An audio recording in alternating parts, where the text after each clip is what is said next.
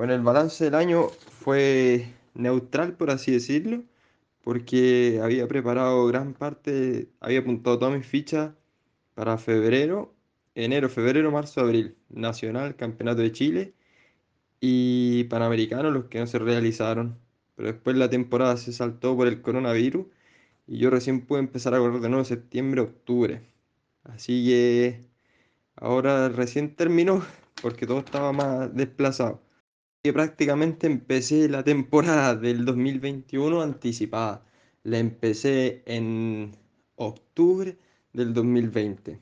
Así como primer desafío era ya centrar el objetivo de ganar un regional y estábamos, apuntando todo en el campeonato nacional en Chile y en el Panamericano, pero ya por coronavirus está de nuevo en, en veremos.